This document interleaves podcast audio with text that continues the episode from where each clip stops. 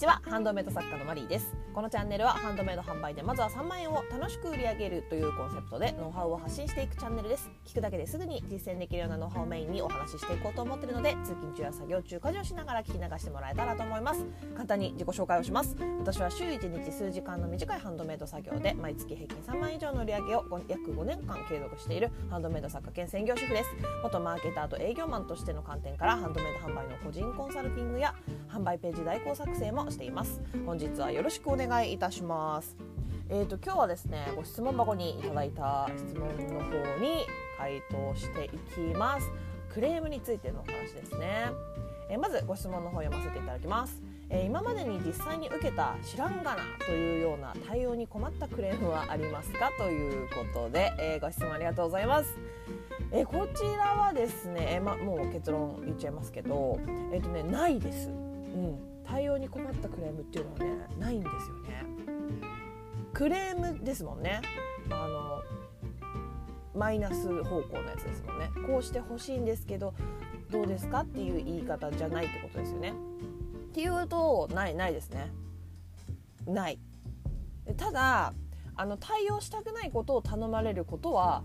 ありますよね。あの購入前とか購入後にこうしてほしいんだけどとかって言われちゃうっていうね。でもねそういうのね私ね全部断るんですよ。あのイレギュラーなことっていうのはもう99%断るようにしてて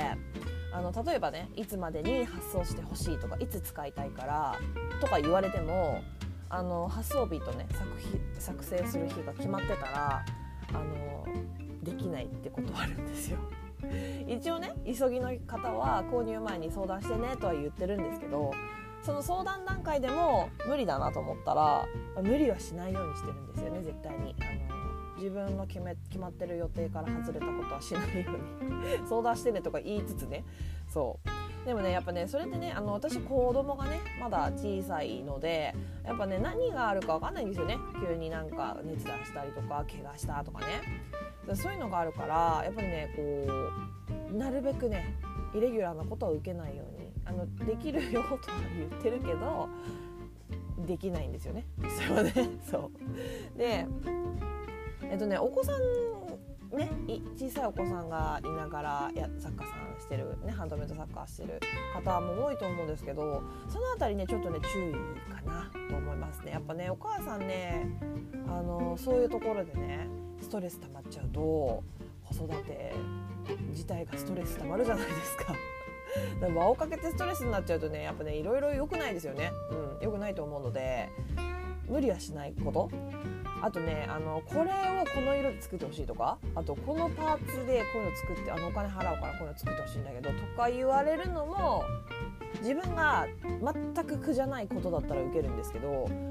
それでもねやっぱね99%は断ってますね。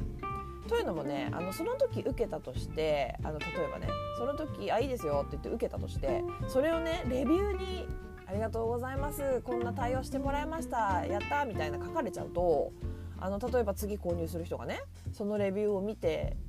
見たとして同じことできますよねってなっちゃうんですよだから例えばその2回目3回目とその対応がねあのお願いされても別に問題がないこっちにこうストレスもないし特にこう大した作業ではないっていうことしか受けないようにしてるんですよ。で最初の方はねあのハンドメイド販売始めた当初っていうのはねやっぱりね受けちゃったことがねあったんですよ。1回1回だけ受けちゃって1回そうだな1回だけ受けた時があってそれがねちょっと面倒くさくなったんですよねすごく。でやっぱりそのねまだ売り上げ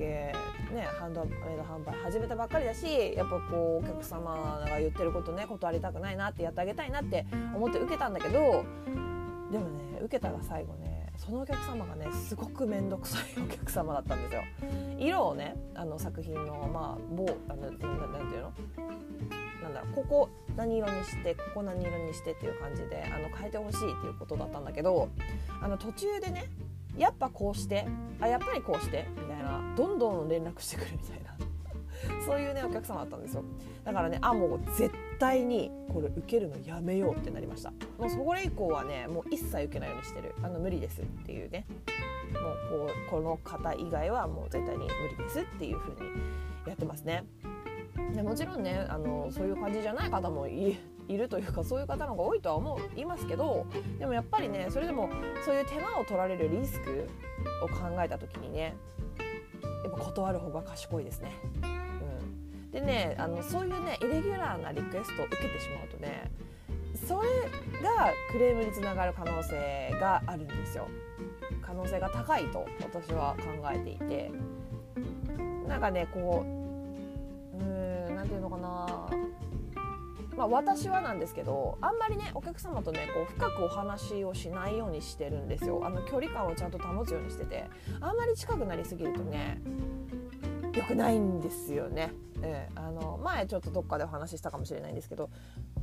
なんかこう 何て言うのかな購入した時のにいただいたメッセージにやっぱこちらがこう丁寧に丁寧に丁寧に丁寧に、え返事をしてしまったところ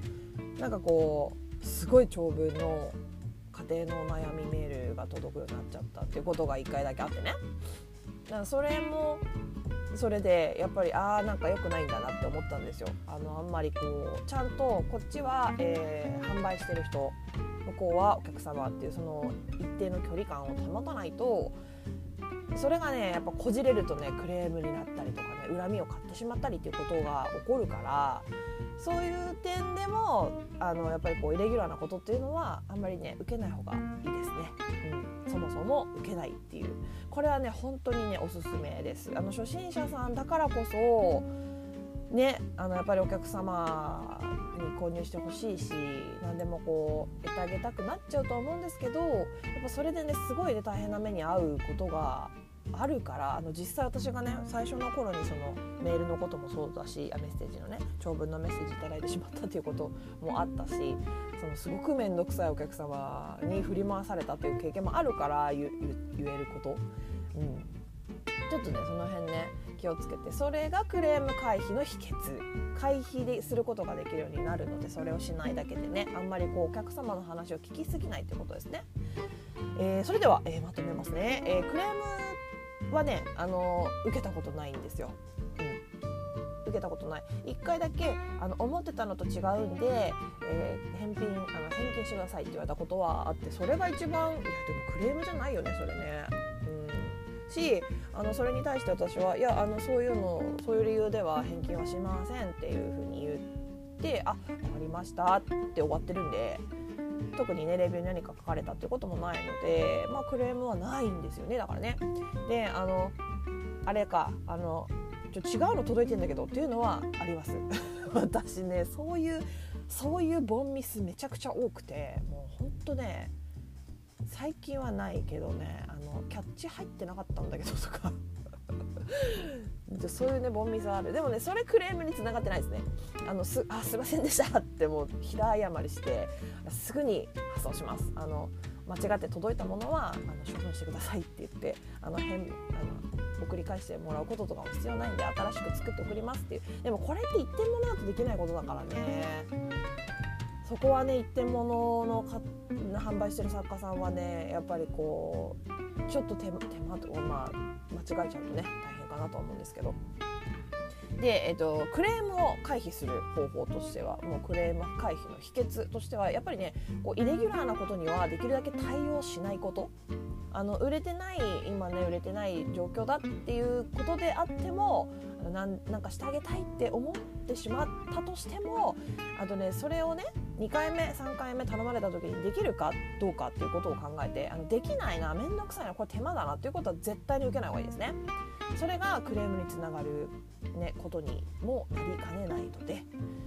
であの例えばねそれで2回目3回目できるようなことであればそれねもうね作品のオプションとかにしちゃうっていうのもありですよねもう最初からオプションにあの有料でつけちゃうとかね